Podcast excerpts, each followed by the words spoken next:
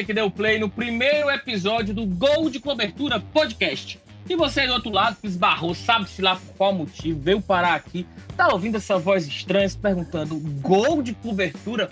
Que diabo é isso? Esse nome vem do que nos une, o futebol e o jornalismo esportivo. No caso, bem mais a cobertura do mundo da bola do que a prática do futebol propriamente dita. A gente um grupo de jornalistas que nos encontramos na redação do Jornal Povo, aqui de Fortaleza, há mais de uma década, trabalhando na, ed na editoria de esportes e hoje já todo mundo nessa fase aí de tiozão do Zap, ou, ou, alguns ultrapassando os 40 anos, outros chegando por ali, já longe do dia a dia do futebol, a gente resolveu extrair do nosso grupo de WhatsApp as nossas intermináveis discussões sobre o mundo da bola e comunicação para partilhar com o público. Você que está do lado de lá, pode confiar. Se no campo a gente mais tropeçava na bola do que tratava bem a pelota, com a caneta, teclado ou microfone na mão, a gente ainda não perdeu o jeito para analisar e contar boas histórias. Eu sou o Ciro Câmara e entro nessa jornada ao lado de quatro amigos, por ordem alfabética. Primeiro eu saúdo Emanuel Macedo, o INEC, não é o Macron, diretamente do Planalto Central, da capital Brasília. Fala, Mac, beleza? E aí, pessoal? O único estrangeiro aqui dessa turma. É, morando em Brasília agora, mas também do Ceará, também do jornal o Povo. Vamos aqui conversar um pouquinho sobre essas. bater um papo esportivo e jornalístico. Eu falei que o Mac não é o Macron, porque o, nas redes sociais dele, em uma delas, ele tem. É, o nome dele é Manuel Macedo, né? E o Macron é Manuel Macron. E, e é, enfim, ele é sempre marcado aí, ele é muito famoso por tabela em virtude dessa questão é. do macro. Depois a gente fala é, sobre isso. Não, depois a gente fala sobre isso. As Bom, mensagens que eu recebo. É, comigo também Rafael Luiz, que apesar de hoje coordenar a Rádio FM Assembleia aqui em Fortaleza, é o que ainda mantém direto, assim, um pezinho na cobertura esportiva, porque ele edita esse site incrível que é o Verme Nosso Futebol. Já fica aqui de cara a nossa recomendação de leitura, de internetada aí para você que é nosso ouvinte quiser ter acesso a muita curiosidade, muito lado B da bola lá pelo Verminoso Futebol. Grande Rafael, como é que tá, meu amigo Verminoso? Fala, Ciro, beleza, cara? Prazer falar contigo. Prazer, na verdade, reunir essa galera de novo. Uma equipe que era muito boa era muito boa, eu trabalhava muito legal na época do Treinador Povo, então assim, tenho muita saudade de trabalhar com vocês. Diria, inclusive, que foi a equipe mais legal em qual, na qual eu já trabalhei, então, assim, em termos de, de habilidade de todo mundo, de, de união, enfim, era, era um, muito legal e dez anos depois estamos aqui todos juntos de novo, né? Nesse podcast. Rafa vai ter que se explicar no trabalho, hein? ah, não fica em cima do muro, não. É, tô, mas, a equipe mais legal que eu já trabalhei, ok. Como ninguém agora tá trabalhando mais com ele, então. Eu disse isso uma, quando, quando eu dava aula no UFC, eu disse isso uma vez de uma turma e a, e uma, a minha turma anterior veio me cobrar, viu? Olha aí, ei, já viu, em relação a outra. Ei, que eu já passei por algumas redações já, viu? Então, assim, me meto em bronca pra falar, viu? Bom, quem falou esse professor que apareceu aí é quem vai agora ser devidamente apresentado. Roberto Leite, o famoso Bob Milk, né? Homem aí de multi, multifacetado, homem de cinema, de domina mangá, anime, cara é meio nerd, meio cult. Eu acho aqui que ele vai também se destacar muito por essas contribuições de parte de dica cultural, é, que, claro, é um clássico né, dos podcasts, você terminar com, com dicas culturais, e aqui também não vai ser diferente no gol de cobertura. E aí, Bob Milk, já foi professor, né, da, da, da UFC, por aqui. Tudo bom, meu irmão? Fala Ciro, fala galera, Emanuel, Thiago, Rafael, é um prazer inenarrável, né? Tempo que a gente. Coisa de, de, de, de futebol mesmo, né?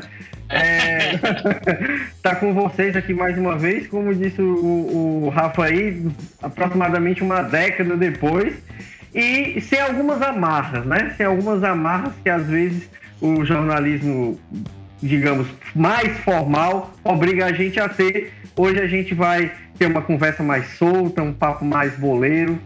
Vai ser legal. E por último, nosso intruso paulistano, Tiago Cafardo mais cearense do que nós tudinho. Tanto que ele já rodou o estado aí no trabalho atual dele como jornalista, casado com cearense, já tem filha cearense. Só falta de fato largar o timão para torcer aqui para um clube local, de preferência o Ceará, né, Thiago? Ficaria todo mundo aí já no Alvinegro mesmo. Seria uma mudança mínima aí e para melhor. Fala, Thiagão, beleza, meu irmão? Beleza, galera. Bom demais encontrar vocês de novo. É um papo sobre futebol, largar a política um pouco. Esse tema tão pesado nos últimos anos. Né? Cirão e Mac, Rafa, Bob. E falar de futebol sempre é bom. Agora, 17 anos aqui já, eu já me sinto muito mais cearense do que paulista. Agora, largar o timão, infelizmente, não dá. Quer dizer, jamais, jamais. É isso então, galera. Escalação do gol de cobertura prontinha. Simbora, primeiro episódio. Apoca a vinheta, menino.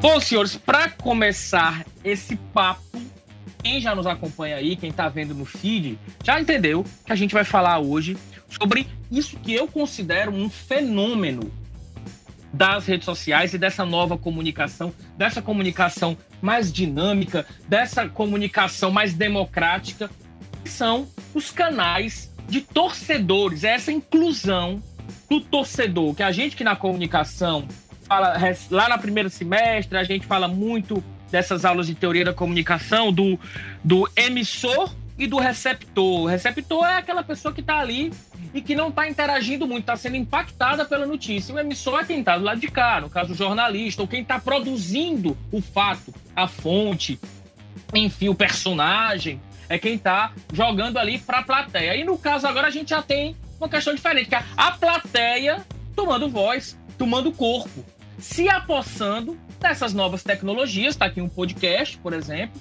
se apossando dos canais de vídeo, ah, antes eram até anteriormente dos blogs, e agora isso ganhou muito mais força com a mídia do podcast, principalmente com os canais de YouTube, né? Então a gente vai falar hoje desses canais de torcedores, de YouTube, dos podcasts. Bom, eu particularmente tenho uma profunda admiração, porém críticas em, em tudo, porque quem dá a cara a tapa e começa a fazer trabalhos muito bons nessa área da comunicação, porém também várias observações que precisam ser pontuadas. Mas antes de eu dar a minha, a minha opinião aqui, só nessa fala de preâmbulo aqui eu tô de meiuca, né? Eu vou só distribuindo. Eu quero saber quem de vocês costuma acompanhar canais de torcedores no YouTube, nos podcasts e qual a opinião de vocês aí sobre essa nova dinâmica de comunicação que a gente está experimentando. A gente que até então tinha a primazia, a gente era os bichão, e agora a gente tem aí até mesmo é uma, uma boa discussão lá para frente sobre reserva de mercado, né? Essa turma já tomando a frente aí muitas vezes, até mesmo pegando um papel que antes ele era reservado, a, no caso, aos jornalistas, aos radialistas, a quem passou por alguma banca aí de comunicação. Vai lá, Cafardo. Ah, é o seguinte, é, eu, eu tinha muito preconceito com o canal de torcedor, sempre tive, que quando começou quando começaram esses canais, era uma coisa muito de torcedor mesmo. Era aquela coisa que o comentário do, do, do cara que está assistindo o jogo com a paixão, e ele. E, enfim, era para ter o público deles, e eu não gostava, sempre preferi me informar pelos canais convencionais, pelos canais de esportes convencionais. É, então, assim, de uns tempos para cá, a gente começa a ver é, muito mais gente que, que é torcedor, mas que também está atrás de informação, vai atrás de buscar é, o furo que a imprensa quer dar, ou de buscar uma pergunta alternativa no treino. Então, assim, eles têm melhorado, esses canais têm melhorado e se aprimorado. Torcedores que também são jornalistas, são comunicadores, fazendo uma coisa é, mista, né? Não no sentido de torcida. Vai falar ainda muito sobre isso, mas mista nessa questão da informação misturada com a paixão. Então, assim, vem melhorando muito. Eu já tenho me interessado por alguns, né? mas ainda fica um pouquinho mais pendente para os canais de informação convencionais. Cara, tem uma outra questão aí que eu acho que a gente tem que levar em consideração, né? O rede social, internet, enfim, o YouTube da vida aí, a, a Twitter, enfim, proporcionaram e deram voz para muita gente que antes não tinha espaço, né? Porque, sei lá, há 20 anos você tinha TV, rádio, jornal e essa galera não, não tinha acesso, não entrava, a não ser que fosse convidado para fazer uma opinião, para dar uma entrevista ou coisa do tipo. Agora todo mundo tem condição, né? A internet, a internet faz com que você é, é, é, qualquer um de nós possa ser produtor de conteúdo de qualquer tipo de assunto, né? E aí, por um lado, eu acho sempre o seguinte: por, tudo tem, tem um lado bom e um ruim. O lado bom é que você democratiza a informação. Esses torcedores têm muito contato com jogador, com dirigente, né? Alguns desses torcedores às vezes podem ser até dirigentes ou coisa do tipo. E eles estão ali e montam um canal que eles não precisam nem pagar, né? Você, não, não, não, você monta um canal no YouTube ali e você vai é, é, conseguindo ali seguidores e tudo mais. No final das contas, uh, uh, você pode até ganhar com isso em vez de, de, pagar por isso. Claro que tem aqueles prêmios, aqueles planos prêmio e tal, mas você pode começar ali com o básicozinho e ir tocando. Por outro lado, você fica sem aquela linguagem mais assertiva, sem aquele, aquele cuidado com que você está divulgando. Porque o torcedor não tem, enfim, boa parte não vai ter uma experiência ou uma formação jornalística como a, a, a, quem passou por uma faculdade. Então, vai sair ali uma, uma informação que às vezes é uma barrigada, às vezes, enfim, não, não é bem daquele jeito, mas até você chegar lá e dizer, olha, gente, não era bem daquele jeito, a confusão já está feita e a polêmica já está no ar, né? Então, eu vejo esses dois lados. Por um lado, eu acho legal essa questão de ter informação, todo mundo poder produzir informação, mas também, por um outro lado, precisaria ali em algum momento de um limite, mas como é um, um, um canal que eu, eu crio e eu gravo e digo o que eu quero dizer, não tem como ter, é, é, é, ter um limite ali para o que é falado, para o que é divulgado. Então, só, só... Nota, nota, de rodapé, nota de rodapé, só. E para que o Roberto falou, e muita gente não sabe do termo técnico, né? Então, barrigada seria um algo como você dar uma informação que não é precisa, que na realidade é uma informação incorreta. Então você está dizendo que o time vai anunciar nas próximas 24 horas, o time A vai anunciar nas próximas 24 horas o atacante tal. E na realidade aquilo ali não, não, não é nem que não dá certo. O atacante tal sequer foi cogitado, o atacante tal foi, foi apresentado no time B. Entendeu? Então isso aí que seria tecnicamente no jargão uma barrigada. Oh, só, lá, colo quem, só, colocar uma, só, só, colocar uma adenda na minha, na minha entrada, viu? Rapidinho, Mike. É, eu não sou contra esses canais, não. Eu acho que o acesso à informação é, é universal e, e a galera é livre para fazer. Assim, eu só não informo ainda por esses meios de, de, por esses canais. Prefiro os canais convencionais, mas não sou contra, não, viu? A galera pode fazer à vontade. Cada um, cada um consome o que quer. Cirão falou, falou da nota de rodapé para explicar a barrigada, mas não explicou o que é nota de rodapé. que é outro jargão jornalístico, para meio que dar uma explicação. Acho que ficou acadêmico, né? Forma clara. É, é, é. Mas enfim, é, eu, assim, é, eu acho que o ponto que o, que o Thiago falou agora é que eu acho importante também, porque a, a, internet já, já há muito tempo e as mídias sociais principalmente é um caminho só de ida, não tem volta. A voz foi dada para todo mundo e assim será e, e, é o que precisa ser feito é como a gente é, vai saber lidar, como nós como sociedade vamos saber lidar com todo essa, esse tipo de informação que até hoje eu acho que a gente não soube bem. É, no caso das, dos torcedores, o grande lance está justamente no receptor, que é como o Thiago falou. Ah, eu não me informo. Ok, somos nós. Mas talvez muita gente se informa por esses canais e muitos canais têm aparecido como canais jornalísticos, apesar de não serem. Né? E aí é onde eu vejo o grande problema. Quando aquele canal feito por torcedor é um, um, um, um canal de entretenimento, ok, eu acho extremamente válido, porque está ali no seu universo, enfim. Mas quando ele se propõe a passar informação, e eu tenho visto muitos canais assim, de torcedores meio que se passando propositalmente, claro que não é propositalmente, mas tentando se vestir de jornalista para passar informação, tentar. Inclusive falam até, passa informação de primeira mão, conversei com o fulano de tal, conversei com isso. E aí entra naquele problema que o Bob falou, de apura, a apuração muitas vezes não é, não tá ali bem apurada, não tem o compromisso com a barrigada ou não, se acontecer algum problema vai, enfim, para ele não vai afetar nada, mas para quem está escutando e que muitas vezes o torcedor acaba é, a gente sabe como o torcedor é, né? O torcedor muitas vezes ele quer ver aquilo só do seu time, então ele não tá nem aí se o cara tá falando. É, é, se o cara tá. É, é, ele se incomoda com a crítica, então ele vai atrás daquilo que vai contemplar ele. Né? Muitos torcedores são assim. É, tanto que é muito comum a gente ver quando, quando o nosso time ganha, o cara corre para TV para assistir os programas esportivos, né? Quando, quando perde, ninguém quer nem ligar. Que é meio que aquela. Quero ver só o lado bom da coisa. E a partir do momento que esse torcedor começa a se informar apenas por esses canais, aí eu acho que a gente tem um problema muito sério. Muito sério. Porque a gente perde o senso crítico, a gente perde. É, é, é, enfim, compromete toda a, informação e o trabalho jornalístico que eu acredito que ainda deve existir, que tem que ter relevância e espaço. Bom, Olha, e... aí polêmica. Ratinho, é, eu quero voltar a esse tema. Vai, Rafa. A gente, em geral, é, trabalhou em redação esportiva, né? nós, nós cinco, num período mais ou menos de 2004 a 2012. É, assim, alguns entraram um pouquinho depois e outros acabaram saindo um pouquinho antes. Apesar de que eu é, toco o Verminoso desde 2012 para cá, eu considero que a minha vivência de redação ela morreu naquele período, junto com vocês, né? Assim, naquela época eu tinha um, um costume, alguns de vocês devem lembrar, que quando um repórter novo chegava, uma coisa que eu sempre fazia questão de perguntar era qual era o time que o cara torcia. Na realidade, não porque eu queria saber qual era o time que ele torcia. Eu queria que ele não torcesse para um time. Quer dizer, todo mundo torce para um time, né? O que eu queria saber era se o cara era um fanático.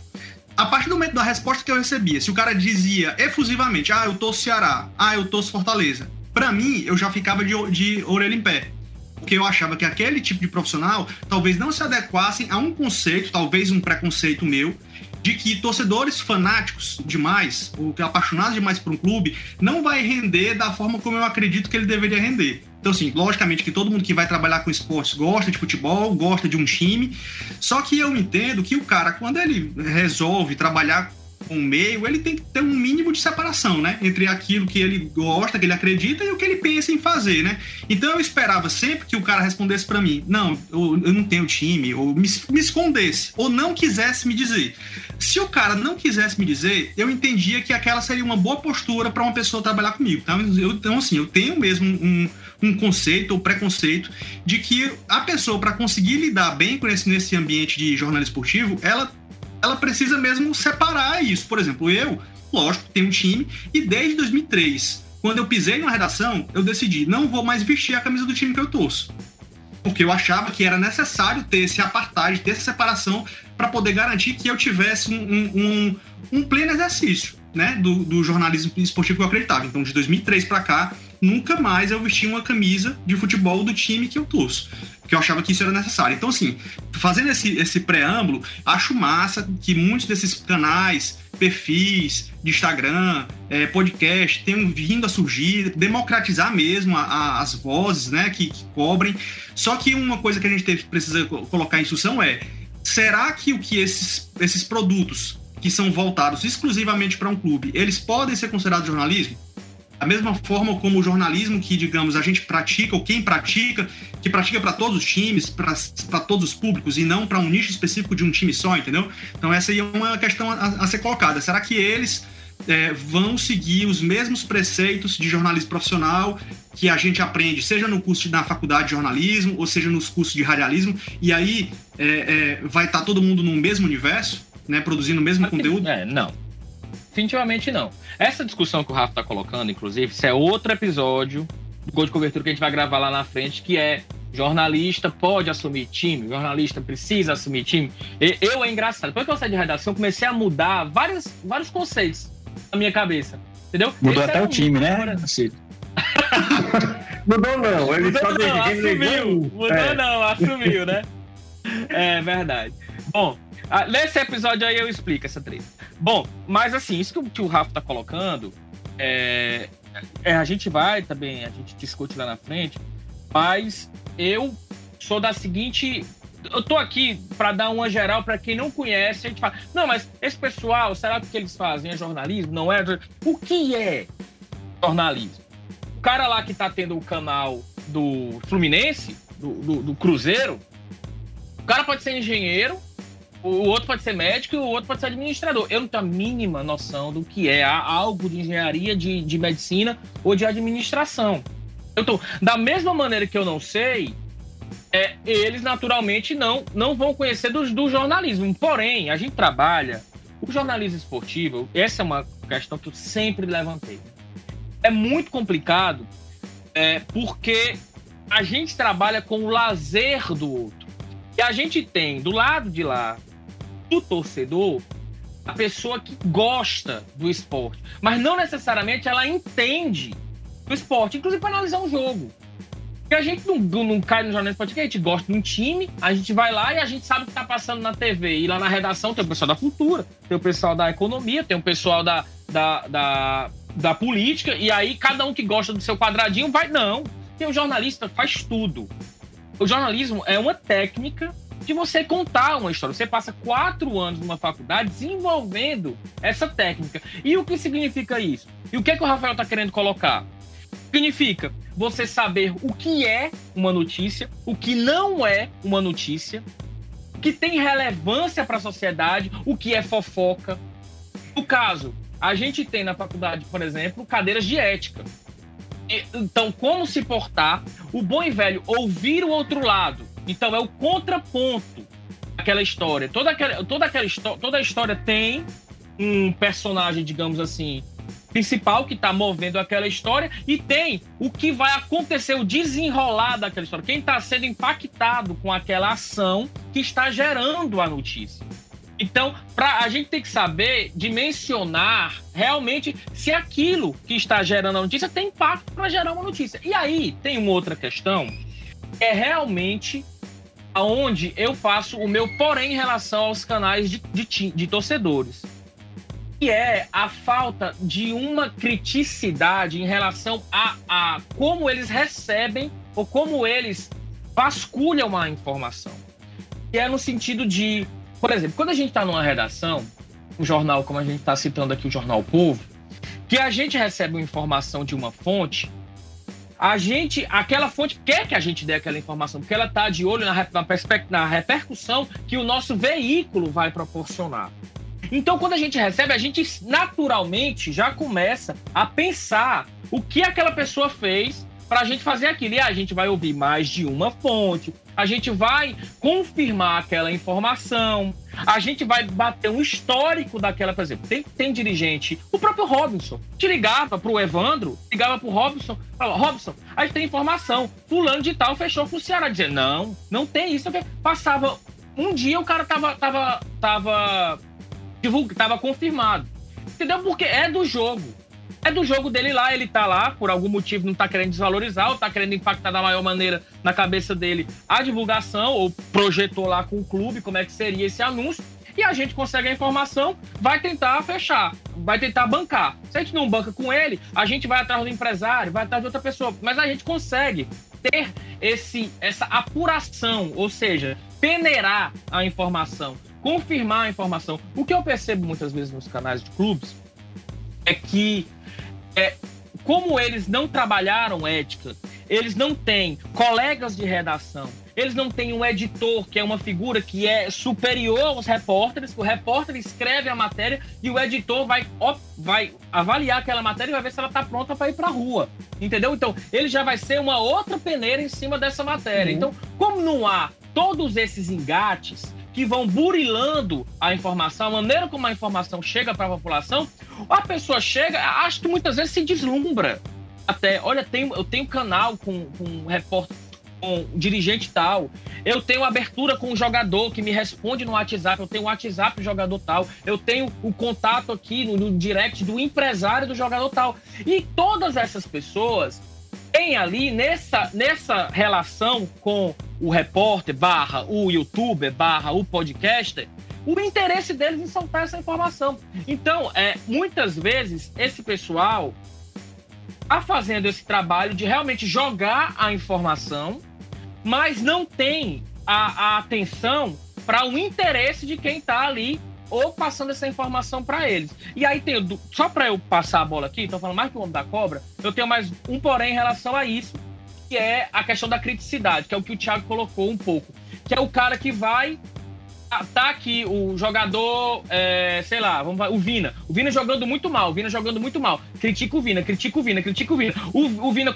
fez uma partida boa, ou mais ou menos, aí já, já volta a elogiar o Vina. Peraí, não é nem, nem tanto ao mar, nem tanto à terra. E o outro porém que eu queria fazer também aqui é que eu acho que independente dessa discussão que eu estou colocando aqui, que o Rafa pontuou muito bem, eu penso que quem é bom se estabelece. Não imagino que precise o canal de torcedor ser feito por jornalista, mas tem canal de torcedor que não se, não se estabelece. Por quê? Porque tem uns galera muito boa fazendo conteúdo aí. Tem uma galera que já despertou para isso que eu tô colocando aqui, para todos esses poréns que eu tô colocando. Por isso que eu hoje me coloco como um defensor desses canais diante, assim, de todas essas ressalvas que eu acabei colocando aqui. Dessa linha aí de jornalismo que eu dei para quem tá Agora, tá... agora eu levanto um ponto. Qual é o papel dos canais de torcedores? Ele é o quê? Ele é informar ou ele é entreter? Né?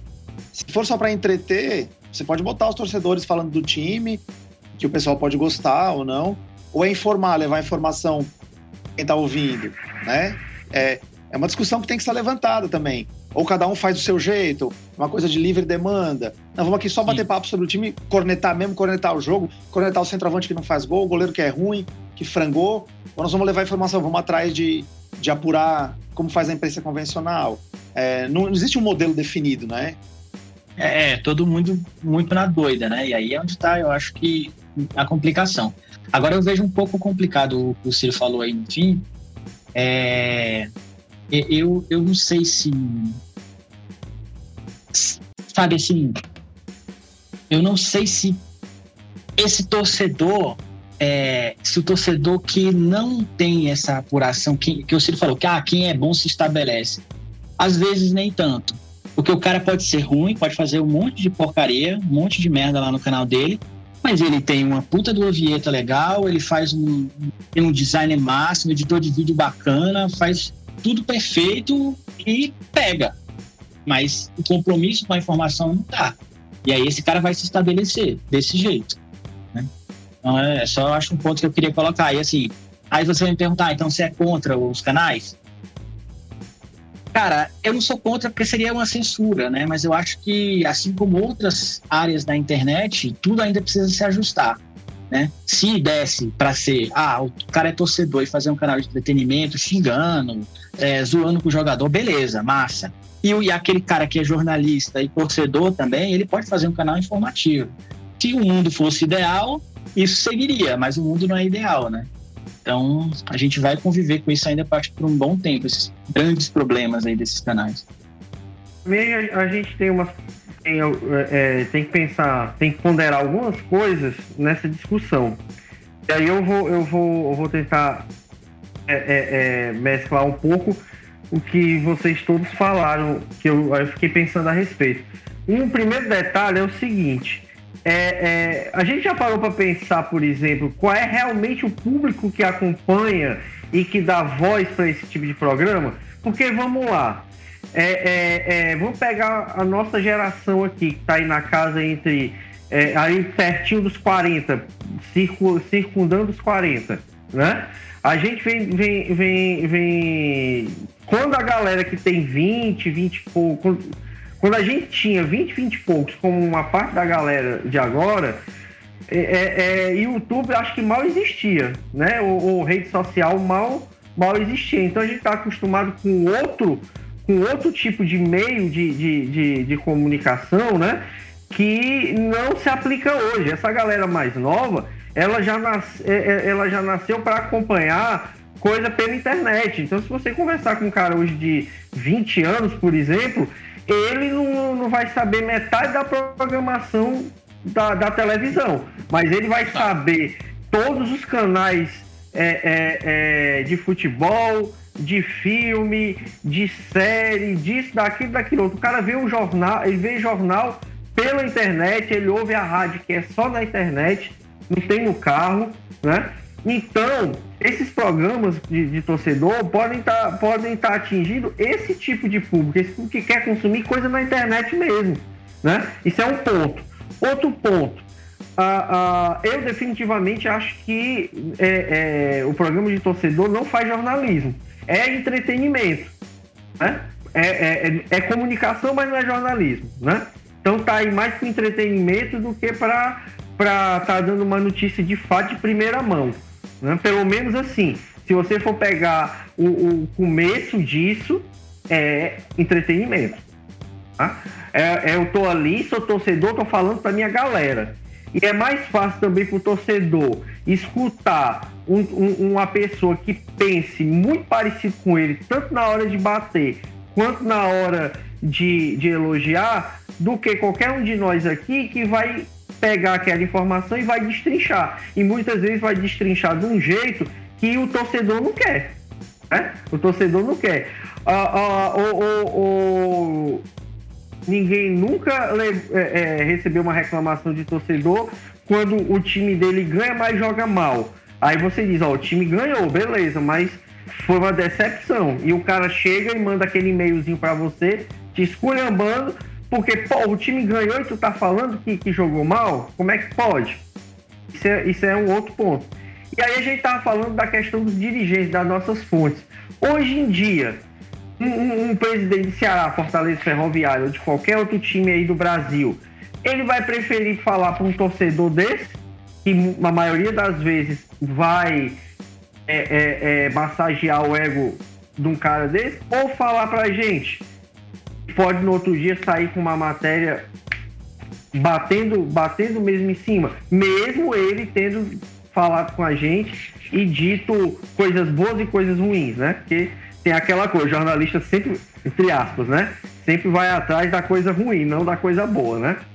E aí tem uma coisa que o Ciro coloca dessa questão de ética, de, de da técnica jornalística, que é o, o seguinte: jornalismo hoje contemporâneo ele precisa ser interpretativo. E, e, essa galera, a maioria pelo menos, ela, ela, ela não tem esse olhar. O, o que é que está por trás daquilo que o cara está me dizendo?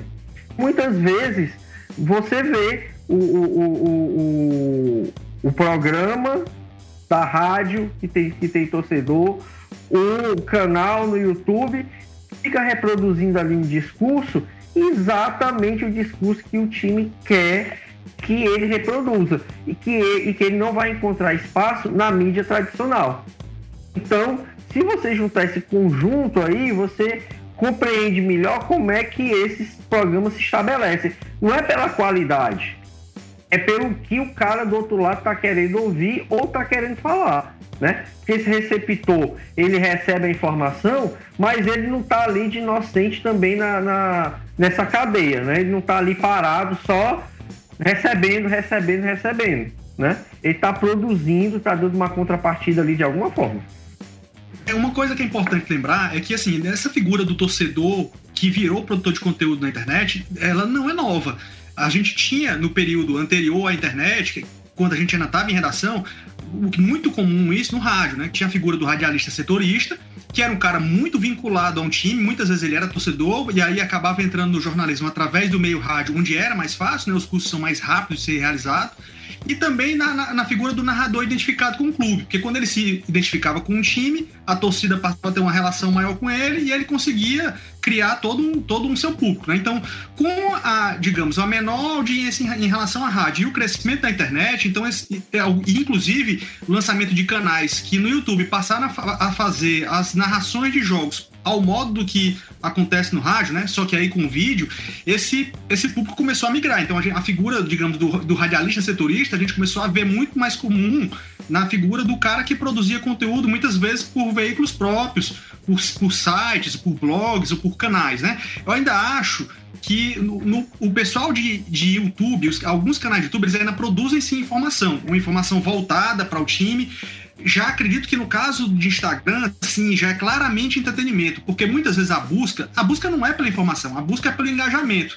E a gente sabe que o que rende muito em rede social, principalmente no Instagram, é o quê? É meme, é a brincadeira. Então aí acaba que muitos dos canais fazem como que o Ciro comentou, né? Ah, Vina jogou três vezes, três jogos mal, aí jogou finalmente um jogo bem o que é que você vai fazer? Ah, vai ah, finalmente jogou bem, ou vai exaltar o cara. Se você exalta ele, ao invés de criticar elogiando, você vai conseguir mais engajamento, vai conseguir mais curtidas, mais comentários, mais, mais compartilhamentos. Então, assim, no caso do Instagram, eu acho que esse, em relação a esses vícios negativos aí que o Ciro citou, eu acho que eles são ainda mais presentes, porque se torna uma cobertura muito mais, é, digamos, enviesada para essa linha do exagero, da brincadeira, do meme e daquilo que vai conseguir gerar o o objetivo principal. O objetivo principal de um canal de Instagram, de time, não vai ser informar, vai ser gerar engajamento e crescer. E você vai crescer. É, olha, eu posso dizer isso porque eu, eu venho trabalhando com internet de 2012 para cá. Tem um canal que ele nunca se, ele nunca focou em buscar meme. Ainda, ainda sou aquele é, jornalista raiz que busca informação. E eu reconheço que muitas vezes a gente faz uma coisa fantástica na base da informação e ela não gera é, uma ínfima parte de engajamento em relação a um meme ou uma brincadeira que eventualmente você publica, né? Então, no caso dos canais de Instagram relacionados a time, eles focam ainda mais em relação ao entretenimento. Por isso que, assim, eu, por ser um, um consumidor de conteúdo de jornalismo esportivo ainda um pouco raiz, eu ainda procuro buscar ler sobre time é, por, pelos canais convencionais ou pelos canais tradicionais e tal. Eu não curto muito essa onda de ficar é, tendo meme atrás do outro, ou então, por exemplo, falando até mais do rival, de zoar o rival, do que falar do próprio time. É, que é uma prática de muitos, de muitos desses, desses perfis. Né?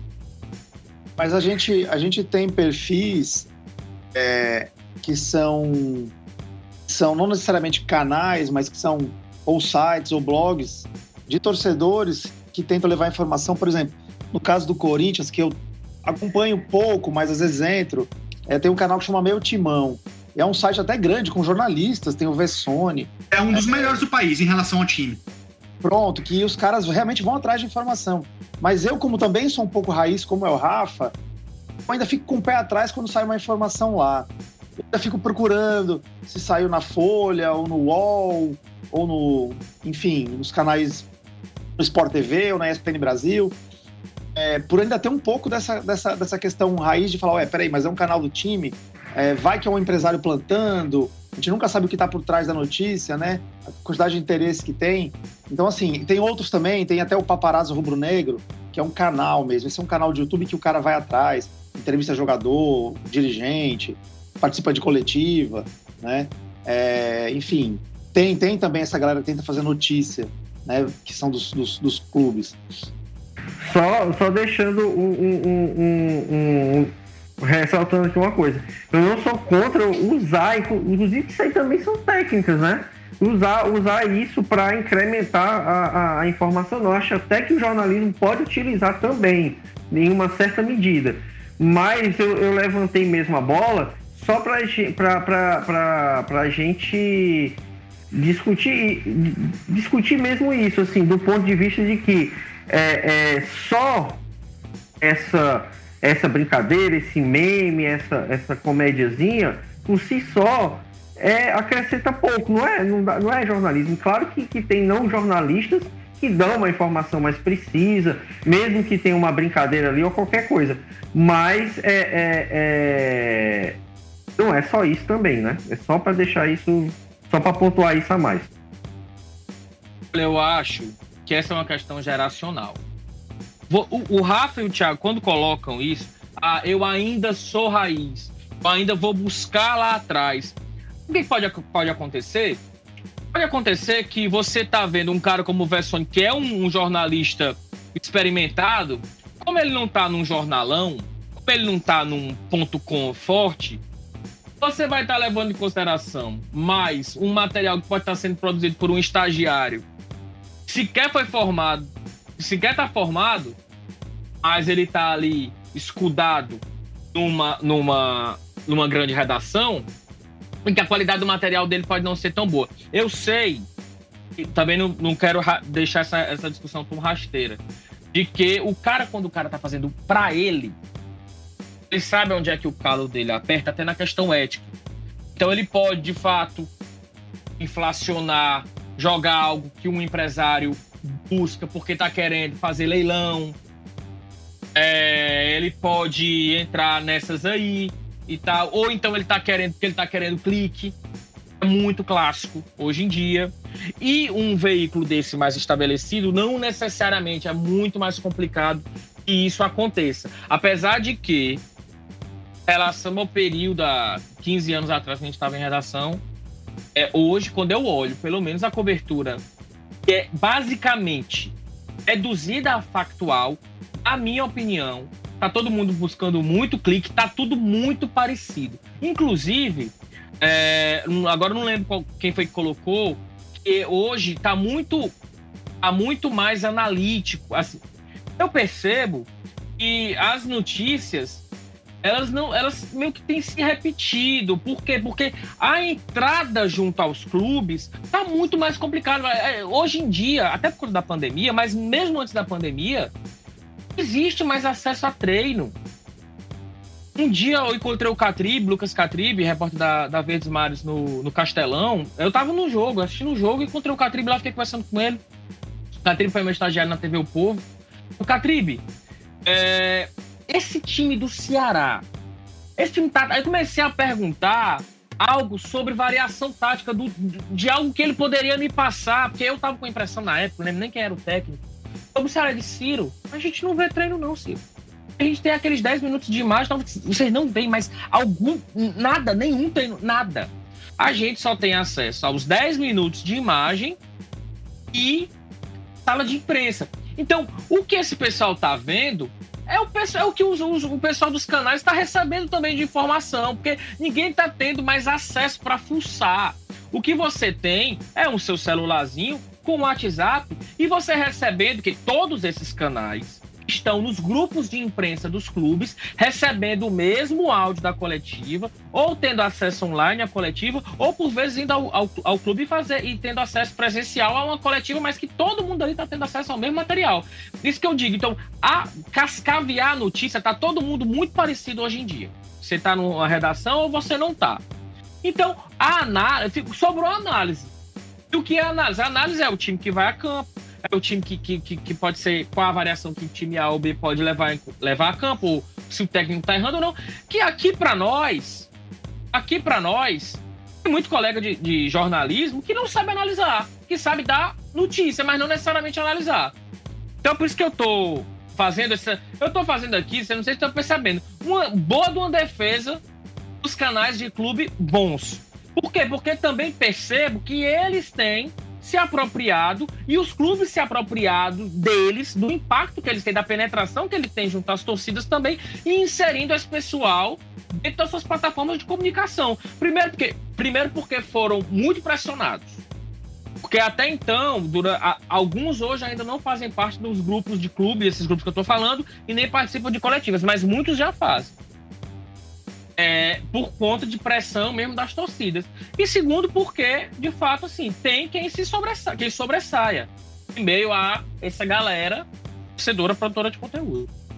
É, eu, eu concordo, é, Ciro, isso que você falou, que tá tudo muito parecido, de fato, a cobertura da imprensa, é, para mim, sempre acompanhou é, é, muito a questão da imprensa, dos programas esportivos e tal, ela está muito parecida em todos os canais, você não tem mais variação nenhuma. Então, basicamente, você assiste jogo, porque não vale mais a pena você ver aquele monte de programa, tudo repetido e tal.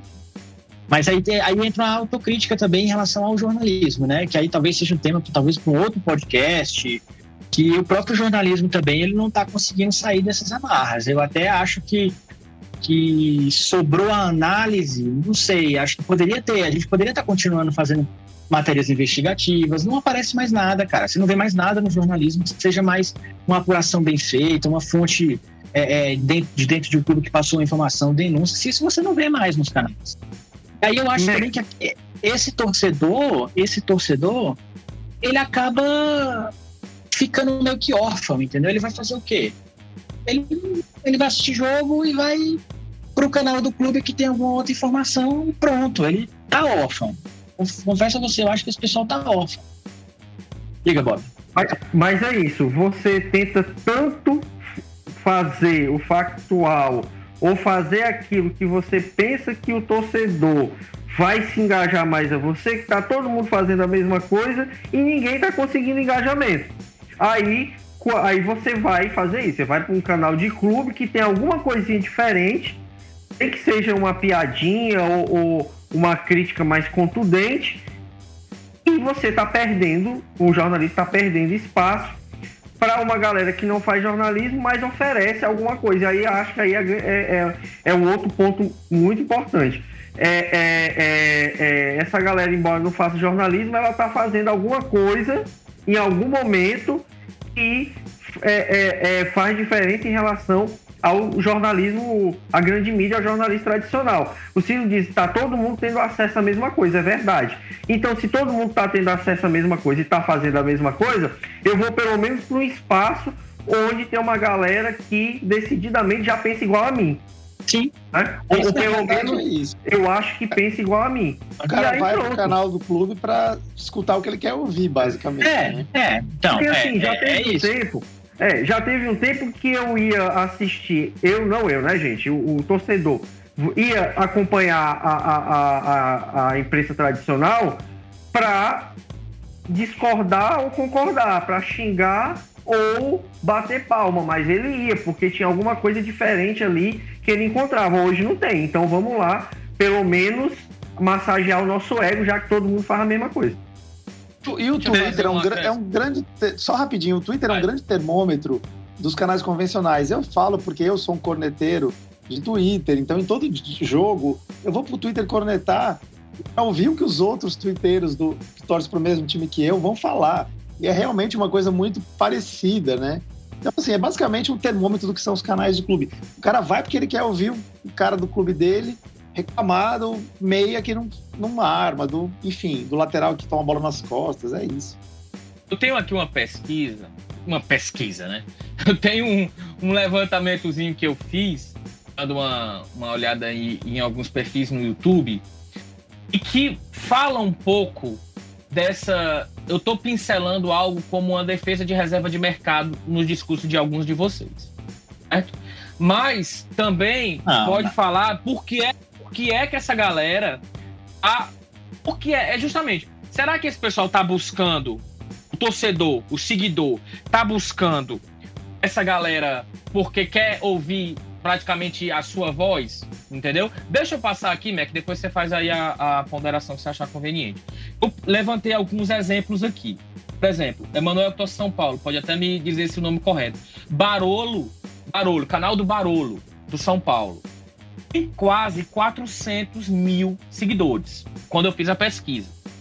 O canal do Arnaldo Ribeiro e do Tirone, que passaram pela ESPN e, e são identificados com a torcida do São Paulo, tem 171. Portanto, não tem nem metade do canal do Barulho. Muito prazer, Barulho. Não conheço, mas o cara é fenomenal. Pelo menos assim. Deve ter alguma. Eu não vou nunca ver um cara que tem 400k de seguidor e não dizer que esse cara tá fazendo alguma coisa errada. Não pode ser marketing, não pode ser só vinheta. Apesar de que também muitos desses canais são extremamente bem feitos. Eu não teria capacidade, eu, de, eu suaria para conseguir designer, editor, para fazer como os caras fazem. Entendeu? Mas vou seguir aqui. Insta Verde. Insta, Insta Verde TV do Palmeiras, 208 mil. Décimo 14 do Corinthians, 208 mil. Raiz Tricolor do Fluminense, 148 mil. O Raiz Tricolor Aí tem uma coisa da influência. Também eu conheço o Gabriel Amaral, faço parte de um grupo com o Gabriel Amaral. Esse cara, por exemplo, ele já dá furo. Já tem informação que chega para ele em primeira mão. Eles fizeram uma live, não apenas o Raiz Tricolor, mas uma série de, de podcasts do Fluminense. Eles fizeram uma live que a live foi quando o Fluminense foi eliminado da Libertadores nós só vamos terminar a live quando o Roger for demitido. Os caras passaram 20, 48 horas na live, revezando, o cara dormia. Era um, chegou um momento lá que era câmera ligada mostrando o cara dormindo. Mas foi uma pressão para tirar o Roger. Os caras não iam parar, cara. A, a, diretoria entendeu aquilo. Aquilo acabou somando também em relação a, a essa pressão. Aí eu venho agora para os canais locais né? O Bora Leão do Fortaleza, 136 mil seguidores. O canal do Vozão do Ceará, 60 mil. Perdão se existe um, um, um canal maior do Ceará, eu, eu realmente não, não conheço aqui o canal do Vozão, porque é de dois jornalistas, né? Que é da Lívia e do marido dela lá, o Rodrigo, né? Bora pro racha do Vozão, 20 mil. E aí eu faço aqui uma, uma comparação com os perfis do Futeboletes, que é do, da Jangadeiro, né? 166 mil, ou seja, 30 mil a mais do que o Bora Leão, quando eu fiz a pesquisa, isso aqui tem uma semana.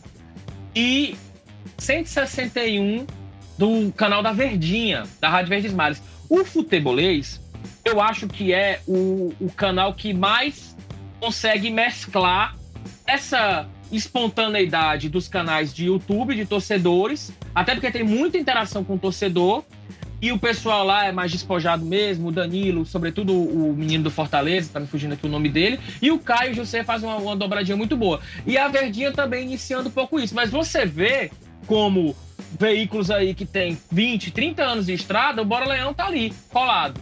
E o canal do Vozão já tem 60k, também, que não é pouco, não é de se jogar fora. Então, assim, você percebe como os caras no YouTube são fenomenais nesse sentido de ter uma penetração absurda.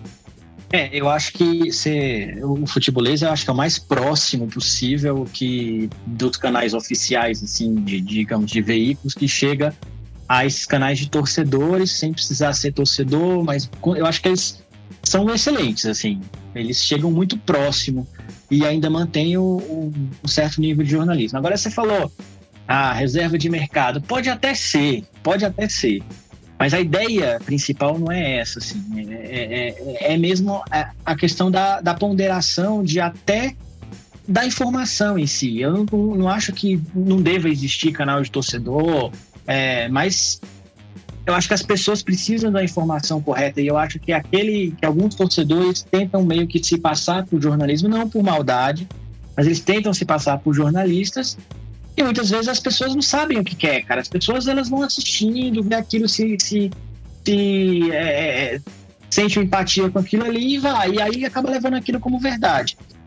É, em relação ao Barolo, cara, o Barolo, ele, assim, ele não tem um, um, um, canal que é visualmente bonito, longe disso. É umas artes meio toscas, assim, parece feita em, em PowerPoint. É, mas o cara é um fenômeno. Ele faz vídeo xingando o Pablo, ele faz vídeo reclamando de tudo. E, e no meio daqueles vídeos de torcedor mesmo, raiz, raizão lá xingando, ele mete um bastidor do São Paulo, assim, que ninguém sabe, que ele tem acesso lá por algum diretor, alguma coisa, que muitas vezes nem saiu na imprensa ainda, né? Então, assim, é um cara mais velho já, mas ele tem uma alma, assim, bem jovem, bem de torcedor mesmo, raizão, assim, de fato é um fenômeno, é um fenômeno.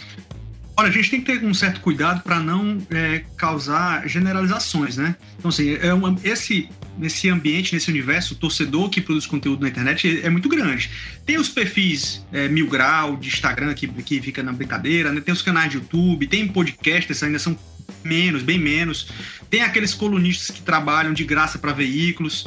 Tem os, os, que fazem fake de jogador e aí vão mudando de nome de acordo com o tempo. O jogador sai, depois vira o nome de um outro e aí segue. Então, assim, tem muita gente. É. E, e, nesse universo todo, lógico que tem muita gente boa que produz conteúdo muito bom. Eu vou dar, citar um nome aqui no caso, o do Rodrigo. Você tava falando agora um pouco aí do canal do Vozão, né? O Rodrigo Cavalcante. Ele é um setorista, ele é, eu não posso nem dizer que ele é um setorista, porque ele, na verdade, ele não tá lá naquela figura da, do radialista, do repórter de uma rádio, né? Mas ele tem um canal de YouTube e ele entende muito mais, ele sabe muito mais do que tá rolando com o Ceará, de fato, do que muito repórter que tá na, na mídia convencional. Muito. Por isso que o cara, quando quer precisa saber alguma informação, quer buscar uma informação, é óbvio, ele não, não precisa ir num veículo convencional. Basta seguir o Rodrigo que o cara vai saber tudo em relação ao Ceará. Aí é interessante porque a gente tá problematizando muito aqui essa questão, né? Se isso se é pode, se não pode, se isso causa problema ou não causa problema problema. E a grande questão é: será que o torcedor ele se importa com isso? É, ele se importa com todos esses, esses conceitos que a gente está colocando aqui, como esses vícios, esses, esses, esses, essas dificuldades, essas coisas que podem fazer com que o cara, por ter uma proximidade com um jogador, por ter conseguido uma entrevista com, com o presidente, por ter conseguido uma proximidade com o técnico, ele vai é, é, se dar o direito de criticar né? Porque é, é, o que acontecia com o setorista de rádio, ele vai acabar acontecendo também com o cara que tem o seu canal próprio. A partir do momento que ele começar a ter uma proximidade com o técnico, com o presidente, com um determinado jogador, ele vai começar a se ver em certos conflitos de, ah, será que eu posso criticar ou não posso criticar? Então, assim, a gente está problematizando isso. Mas será que o público se importa? Eu acho que os números né, que mostram que alguns desses, desses canais, algumas dessas mídias são muito mais influentes, inclusive, que os veículos convencionais, mostra que o torcedor está pouco se achando. Ele quer mesmo é, é, é, ter aquele vínculo de, de, de, a voz dele ser representada. E eu acho, vocês falaram sobre o futebolês, eu acho muito massa, porque é um veículo tradicional que ao mesmo tempo ele está se apoiando em uma série de coisas que estão sendo testadas e aprovadas, né, por algum desses veículos independentes. Então eles conseguem mesmo muito bem caminhar nos, nesses dois mundos e se aproveitar muito bem em relação a eles têm crescido muito por causa das lives. As lives de YouTube, né, no caso eles transmitiam um, um jogo, né, um jogo sem a imagem, digamos, um jogo só com, com a transmissão de rádio, fez o canal crescer muito, né? Então aí acabou levando tudo, né? O YouTube acabou levando o Instagram, levando, levando todas as outras redes, as, as outras demais redes deles, por causa do que? Das lives. Então, se é, por proximidade a gente sabe o que tá rolando com o futebolês, agora a gente entende por que que alguns desses produtores de conteúdo têm crescido tanto, né? Porque a cada live dessa que ele tá fazendo, aquela, a cada transmissão dessa, seja só com, com rádio, né? Só com áudio, sem ser com vídeo, imagina o quanto todo um projeto pode crescer, né? E, e grana. Né? Porque isso é rentável. Essa turma que está já iniciando aí já ouviu o um, um, um, tempo. Por isso que eles fazem muito live. Porque o tempo de exibição, lá no final da conta, ele vai te vai conseguir monetizar o teu canal no, no YouTube. Né? Não adianta, por exemplo, você fazer vídeo de três minutos super produzido vai ter o mesmo efeito de você fazer uma lá e, e, ele vai ter, sei lá, 10 mil visualizações, 15 mil visualizações. Ele vai viralizar, ele vai ter 50 mil visualizações, 100 mil visualizações. Ele pode ter o mesmo efeito de uma live que você fez, que ela foi acompanhada por mil pessoas durante uma hora. Final das contas, né? E a live é você falando, mas para você fazer uma live, você precisa ter mil pessoas lhe seguindo naquele momento. Você precisa ter essa. Eu tô falando só porque isso acaba rentabilizando, monetizando. Né? Esses, esses canais, eles se sustentam, eles são sustentáveis pela produção de conteúdo que eles têm feito. E aí a mídia tradicional tem migrado também para o YouTube porque eles conseguem realmente não é apenas mais uma plataforma para eu vender o meu anunciante. Ah, não, você, você rentabiliza também com aqueles, aqueles canais. E você vê, por exemplo, a, a, a Verdinho, o canal da Verdinho no YouTube, a quando ele, desde quando eles passaram a transmitir jogos, mesmo sem imagem, e eles transmitem jogos Ceará e Fortaleza em qualquer campeonato, é, eles deram um boom de, de, de, seguidores. Assim, a galera curte ver. É, é, quem não tem ali, quem não assina o Premiere, ou enfim, quem não acessa o tempo real, tá ali acompanhando o jogo com eles e tem artezinha com escalação e tudo isso faz diferença. Agora, Rafa, é, é isso que que eu tava falando lá no começo, cara. Se tá tudo pasteurizado, se tá tudo igual, por que, que eu vou é, dar espaço para o Globo Esporte, por exemplo, ou sei lá, qualquer outro, outro programa que passa na TV? Eu vou por, se, eu, se eu vou lá pro meu canalzinho lá que eu acompanho todo dia da, da, do YouTube, eu vou ter aquele material que eu vejo lá no GE, mais alguma coisa que vai me interessar, que me vai dar voz, que vai me acalentar, que eu vou estar tá aqui morrendo de raiva do jogador X, do Vina, ou sei lá, do David, e eu vou, e eu, e eu vou ter voz no cara que vai estar tá xingando aquele jogador igual como eu queria fazer.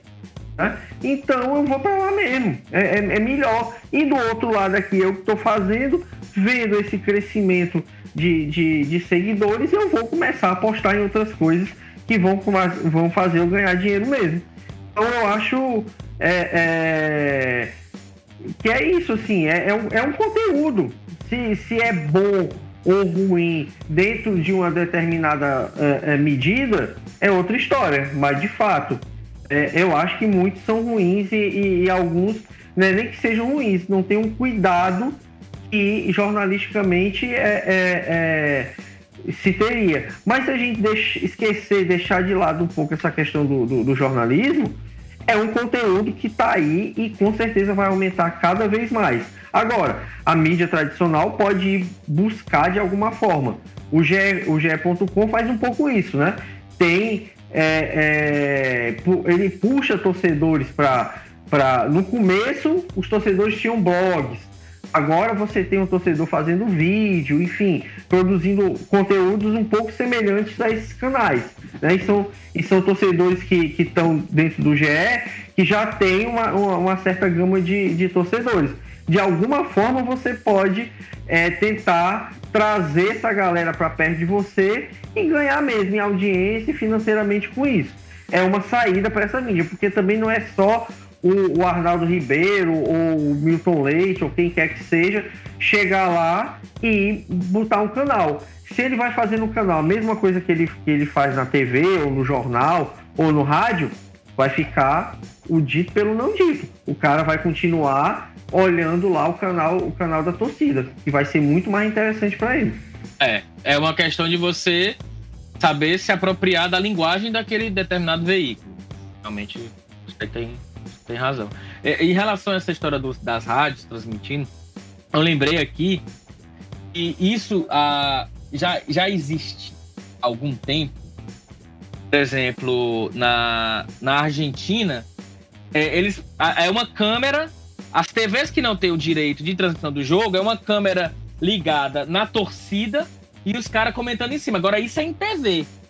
Né? Na Itália tem aquele torcedor famoso da, do Milan, que é o Tiziano Crudelli, e a, a, é o, a transmissão toda é mostrando ele lá no San Siro, narrando e gritando os gols do Milan e tal. E aqui no Brasil, a gente inicia. As TVs tentaram isso, não sei se vocês lembram, a ESPN tentou fazer, Sim. acho que uma Copa.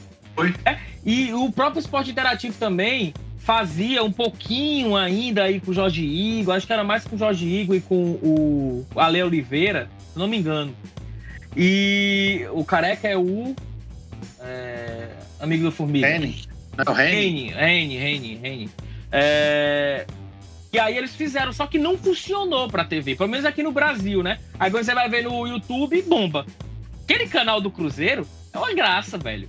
Eu, eu, eu, por que eu vou estar na minha casa, assistindo o jogo no rádio se eu posso ficar vendo os caras do Cruzeiro lá passando mal com o time? Entendeu? Eu acho massa.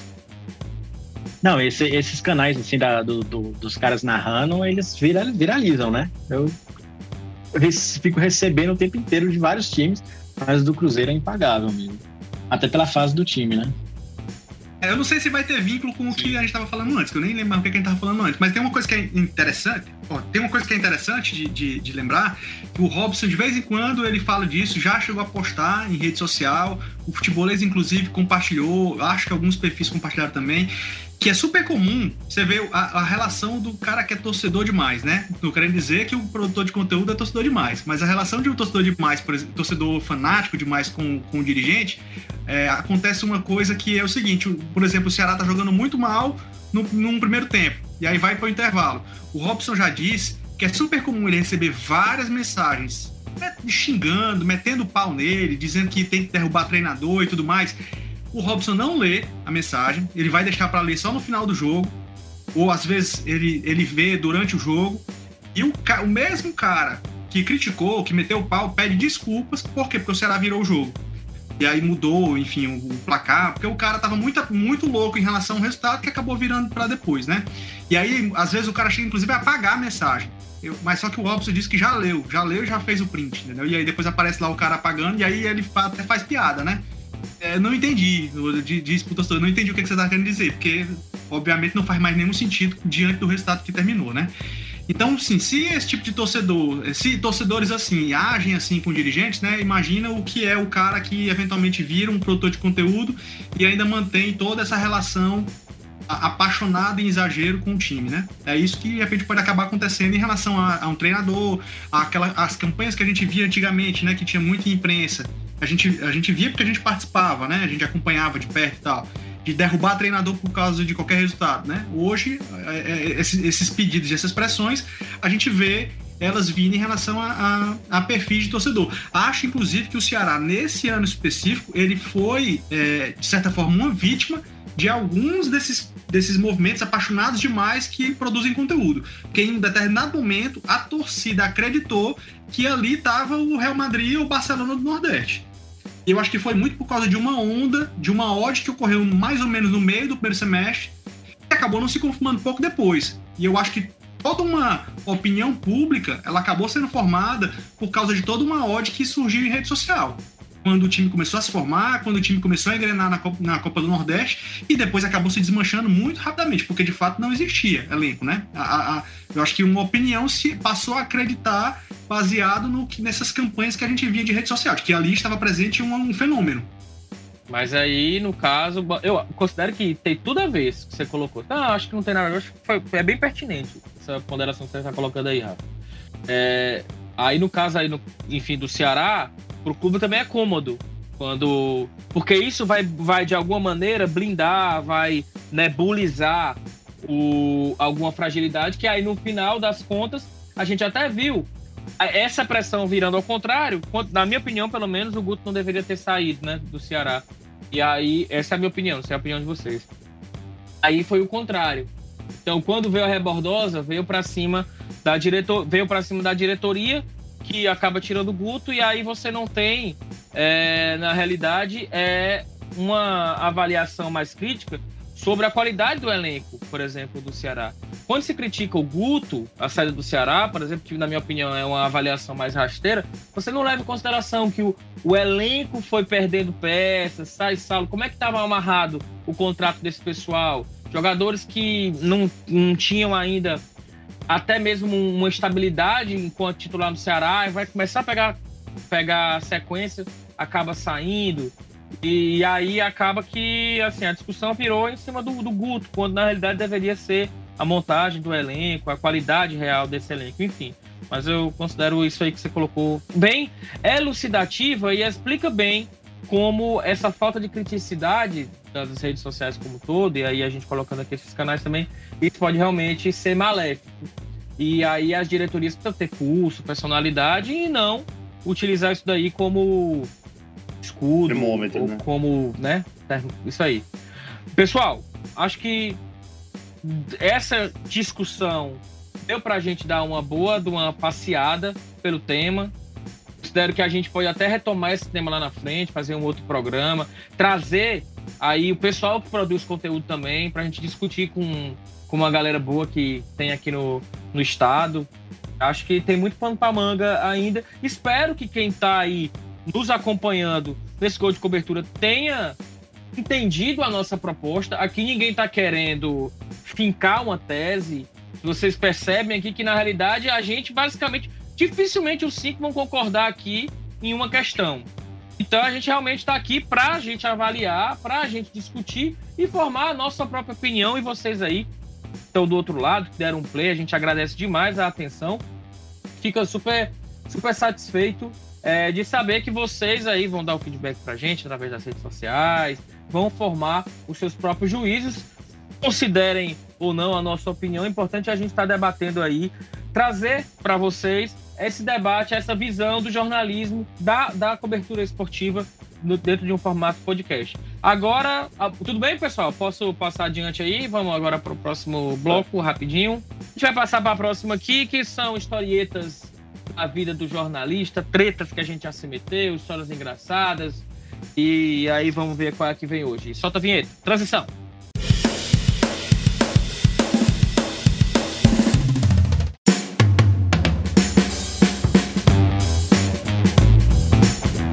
Isso, então, voltando com os nossos causos jornalísticos, eu estou falando aqui sem saber o nome desse quadro, porque a gente não trabalhou esse, esse nome, ninguém batizou esse quadro. Então, com o tempo, a gente vai acabar batizando ele. Mas vamos lá. Causos jornalísticos de hoje: Tiago Cafardo, Roberto Leite. Palavra com vocês.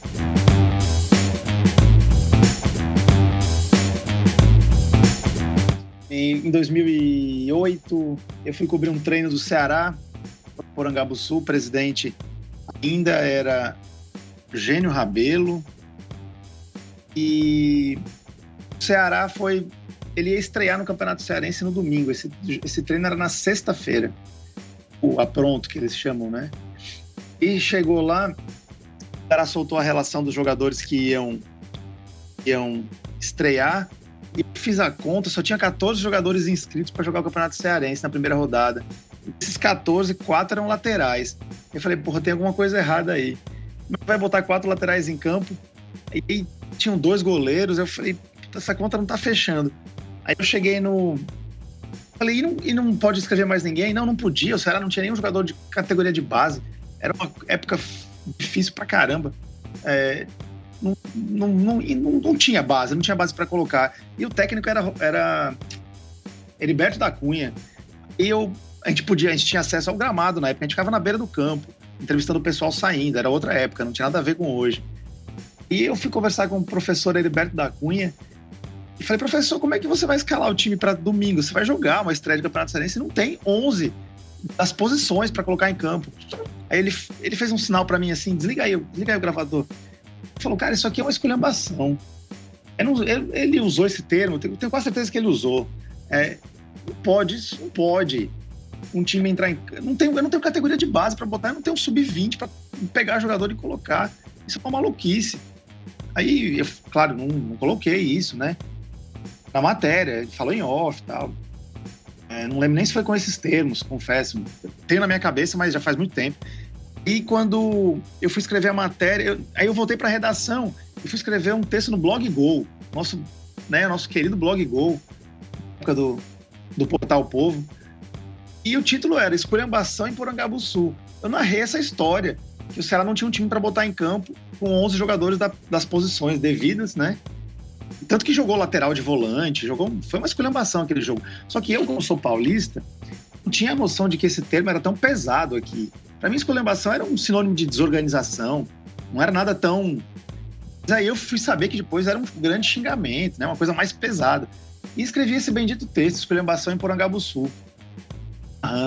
E eu fui passado até de morte, me recebi e-mail ameaçando de morte. Eu recebi uma nota de repúdio do Eugênio Rabelo, uma nota de repúdio respeitando a instituição Ceará. O torcedor queria ir lá no povo me bater. E foi uma putaria. E quanto é que foi o jogo? Horizonte 5, Ceará 1. Estreia do Campeonato Cearense lá naquele society de Horizonte, que eu nem lembro o nome. Não era nesse estádio bom que tem hoje. Um estádio pequenininho, parecia até menor. Enfim, esse é o caso, viu, da esculhambação em Porangabuçu. Jamais esquecerei. O, o estádio é o Cleidilson né? Que é, é. Inclusive é muito próximo do, do Domingão. É. Mas detalhe, não bastasse o texto e a nota de repúdio, fui eu, no dia seguinte, detalhe importante, acompanhando um repórter que estava fazendo um teste para entrar no jornal, entrar no esporte. Tiago Prates, nosso. Também, né? É, um ótimo teste, primeiro é, para ele. Fomos a Porangabuçu. Na época, Porangabuçu funcionava desse jeito. A imprensa entrava pelo meio da torcida. Na hora que a gente chegou, o carro todo identificado de Jornal Povo, que descemos eu, Thiago Prates e Natinho Rodrigues, que era o fotógrafo que acompanhou a gente, a gente, eu me senti no corredor polonês. A gente foi passando e era todo tipo de xingamento, ameaça, tudo que você pode imaginar. Aí a gente chega no portão, o cara do portão olha e diz assim: Olha, o presidente disse que vocês não podem entrar aqui não. Aí eu pensei, pô, lascou, a gente tá no meio da torcida, se a gente for voltar, a gente não consegue entrar, e a, se a gente for voltar, a gente vai apanhar aqui desses caras. Eu digo, não, pô, peraí, não é assim que funciona, cara. Não, não sei o que, e vai negociação para lá, negociação. Lucas Leite, que era repórter na época do, do da Rádio Povo, fez uma mediação ali com uma galera do Conselho Deliberativo que estava acompanhando ali no banco de reservas. E aí o esse cara, não, deixa os caras entrar e tal. Enfim, conseguimos entrar. Lá pelas tantas, um dos dirigentes chega e diz assim: Ó, vocês fiquem aqui que tem uma galera da Ceará Amor lá do outro lado que está querendo pegar vocês, né? E é melhor vocês ficarem aqui. E aí a gente ficou, terminou o treino, a gente ficou no banco de reserva e aquela coisa por onde a gente sai para ir embora, né? Eu sei que lá pelas tantas, Natinho Rodrigues se levantou, assim, rapaz, eu vou resolver essa história, porque não, não dá pra gente ficar aqui o resto da noite. E isso eu já tinha ligado, tinha falado com o Paulo Rogério, que era o, o editor na época, tinha falado um tal, e, e, e, a coisa crescendo. Em resumo, o, o Natinho foi lá, conseguiu passar um queixo dos caras, fazer um meio campo, e os caras amaciaram para poder deixar a gente passar sem nenhum problema. Quando a gente passa pelos caras, gente, três armários, assim, três armários de três portas estavam lá esperando pela gente. Aqueles caras que hoje em dia são aqueles lutadores de MMA mesmo, da orelha é, é, é, toda lascada. E assim foi, assim, foi uma tarde de tensão. Pobre do Thiago Prates aqui do meu lado, morrendo, né? Porque o cara veio para fazer um teste e olha o brinde que ele ganha, né? A reboque. Quase volta para casa com o olho roxo. Eu imagino como é que vocês convenceram os caras. Vocês chegaram e mostraram uma foto do Thiago Cafardes, ó, oh, a culpa foi dele, não foi nossa, né? ó, tá aqui a foto, pode ir lá, deu endereço. Um ponto que agora me chamou a atenção foi que o Roberto foi a Porangabuçu no dia seguinte. Então ele pegou a rebordosa do Tiago, do texto do Tiago, para ele. E isso aconteceu muito com a gente na redação. Por isso que a gente conseguia manter a criticidade, porque a nossa, digamos assim, a, a nossa questão física, a nossa proteção, a nossa segurança, ela era mal ou bem garantida. Por quê? Porque a gente fazia a matéria e no dia seguinte nós não íamos por uma questão de segurança para o clube. A gente não ia para Porangabuçu. A gente não ia para o PC, ia um colega. Então o colega que ia sentia a pancada lá do dirigente, ao vivo, do dirigente, do, do torcedor, do treinador. E depois eu vou contar as que eu já passei também. É, mas era mais reservada a pancada. Olha, desculpa, não fui eu, tal, foi o Thiago, foi o Thiago Cafardo, tal, tal, tal, é com ele a treta e tal. Então você dava uma segurada. E aí eu lembro que o Rafa comentou, né, da, de como os canais de torcida, eles podem nessa relação ser mais parecidos com os setoristas, porque o setorista não critica muito, porque ele está lá todo dia no clube. Inclusive, pelo menos antigamente, tinha muito setorista que recebia do clube. Recebia do clube, claramente, tal, recebia passagem e tudo. Eu, honestamente, não sei se recebia dinheiro, mas recebia passagem e tal, tinha os casos aí. E, e aí, o, é, lembrei de fazer esse link aqui com, as, com os canais de torcedores que o Rafael comentou. Mas muito do que acontecia com a gente era isso, né? É, alguém ia, fazia a matéria e já sabia que ia passar pelo menos uma semana sem pisar no clube, e aí sobrava pro restante aqui da turma ir lá e ouvir. Queria contar uma história aqui de redação também, que, que tem a ver com essa, essa questão da, da, da proximidade e que é, mostra um pouco da criticidade que a gente não veria hoje, por exemplo, nessa atividade setorística de quem tem um canal próprio. Lá no passado, eu acho que, eu não lembro como, né, quanto foi o ano, eu acho que foi um período anterior, um pouco anterior a quando a gente estava em redação, né? Tinha o Paulo César Carioca, que era um repórter de rádio da Rádio Povo, e ele, em determinado momento, estava trabalhando como setorista do ferroviário. Então, o que é que se conta? Qual é a história que se conta? Que ele é, acabou descobrindo que surgiu um boato, né, de que o Ferroviário teria utilizado um jogador irregular e ele foi lá, né, olhar em todas as fichas, coisas que era difícil de ter esse acesso, né, como é hoje em dia que você encontra tudo na internet, e ele foi, fez toda a contabilização e confirmou, de fato o Ferroviário é, aquele boato que tinha surgido era, era fato. O, o, Ferroviário tinha utilizado um jogador irregular e que com isso ele sim estava passível de sofrer uma punição. Imagina uma informação como essa chegando, por exemplo, na mão de um cara que cuida de um canal específico e ele é torcedor do time e ele só trabalha para aquele público torcedor. Será que ele vai soltar essa informação ou não vai soltar? É, eu acho eu fico, eu não vou nem colocar como resposta, vou deixar a pergunta no ar. Vai. Mas a, a história, vai. a história não se encerra aí. O interessante foi que, lógico, que repercutiu muito, pegou muito mal, a torcida ficou muito louca com ele, e aí foram lá na redação, né, lá nos muros do jornal Povo e picharam. O Paulo César Carioca era conhecido como PCC. E aí picharam nos muros, morte ao PCC. Fazendo um trocadilho com, hoje com, com o PCC, né? Com facção e tal. É muito engraçado ver é, esse engano, digamos, né? Utilizar essa sigla do cara e, e aparecer isso pichado no, no muro de jornal. Eu tenho uma, uma história também aí em Sul. Foi essa, a turma esperando, mas eu vou contar aí no próximo episódio eu trago essa treta aí. Quem me salvou foi Clark Leitão, era advogado aí do Ceará na época. Bom, pessoal, é isso. Agora pra gente encerrar, vamos rapidinho. É, dá só uma passada aqui nesse quadro, nossas dicas culturais.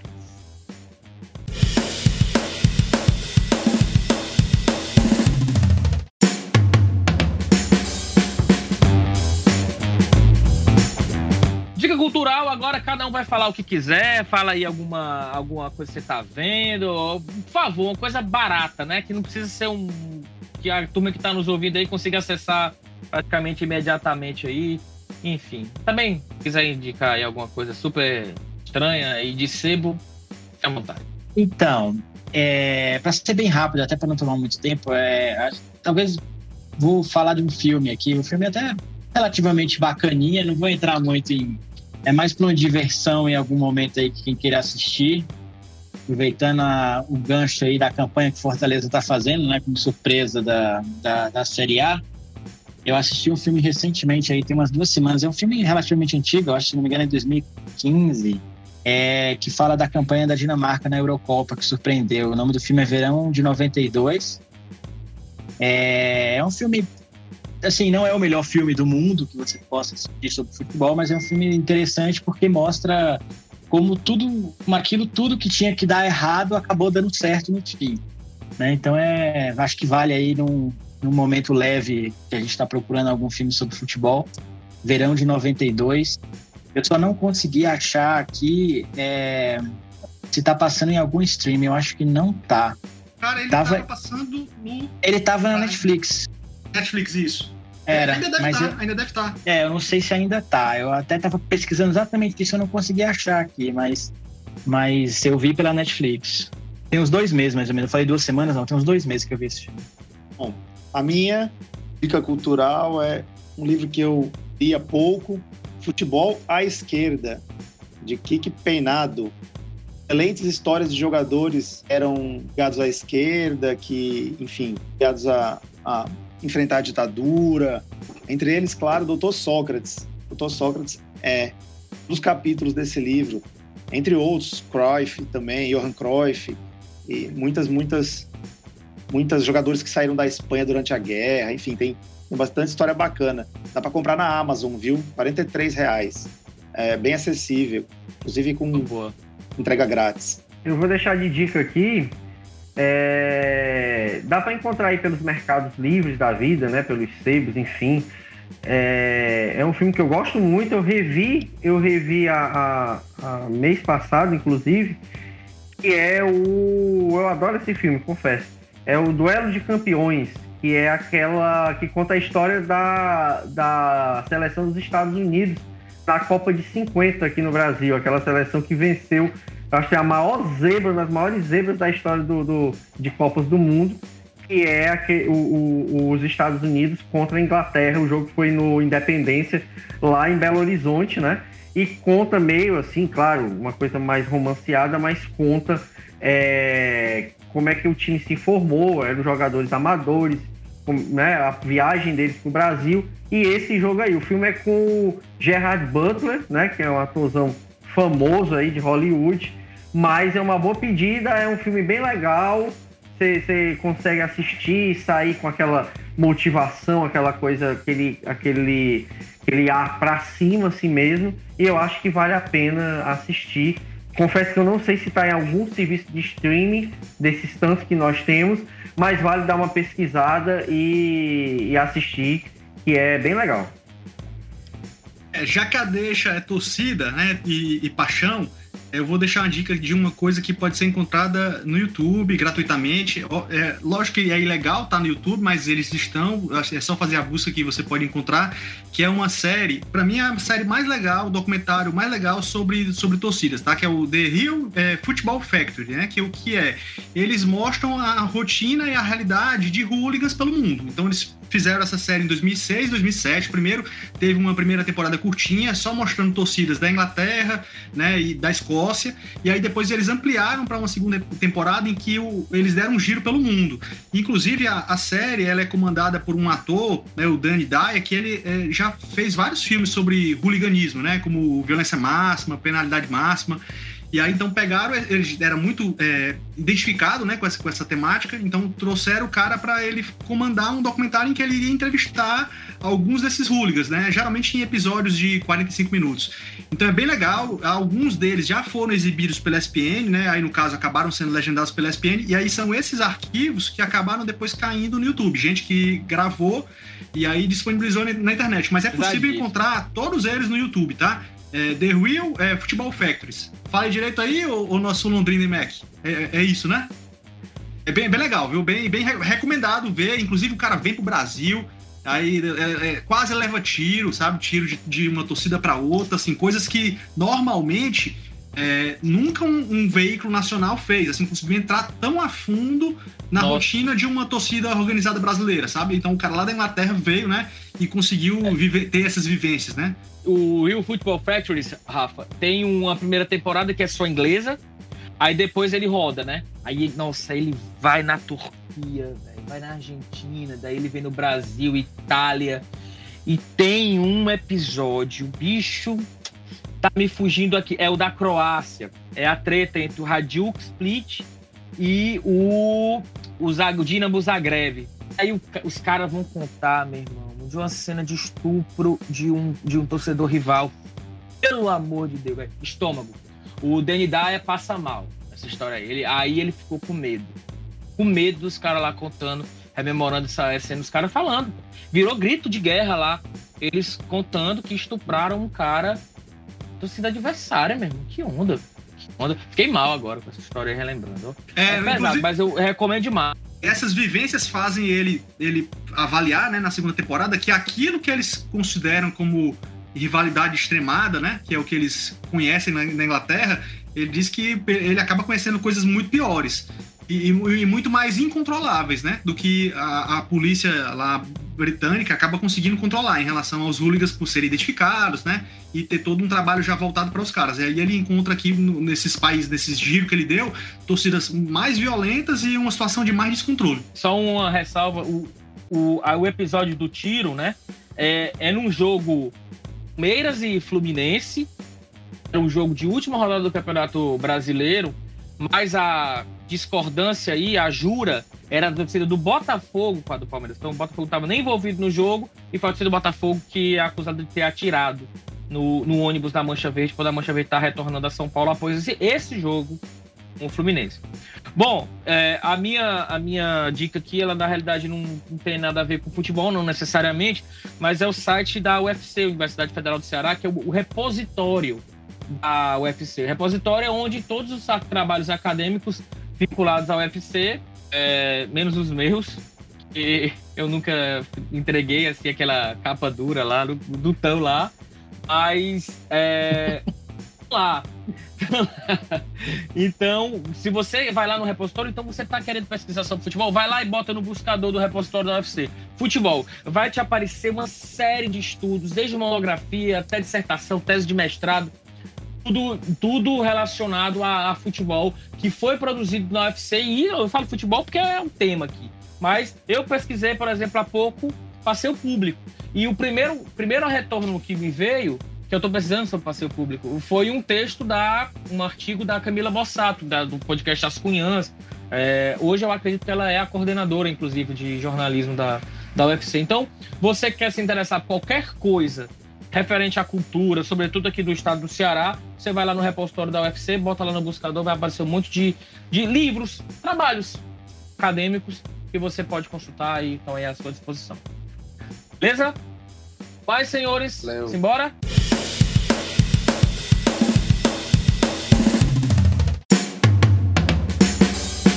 Pessoal, é isso. Então, terminando aqui essa edição histórica, o primeiro podcast Gol de Cobertura. Esse podcast que lá na frente, quando a gente for rememorar, a gente vai ouvir isso aqui e vai dizer: Meu pai do céu, como é que a gente levou isso ao ar com essa qualidade sonora, esses quadros que nem, nem nome possuíam na época. E enfim, mas é isso.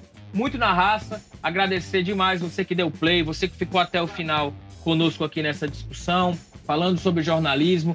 Na próxima semana a gente vai voltar com mais conteúdo aqui para vocês dentro do feed do Gol de Cobertura, sempre nos principais tocadores aí de podcasts. Eu tô aqui mandando um abraço então para os meus grandes amigos Emanuel Macedo, Roberto Leite, Thiago Cafardo, Rafael Luiz, edição de Ivanildo Rodrigues. Valeu, pessoal. Forte abraço a todos. Até a próxima. Fui!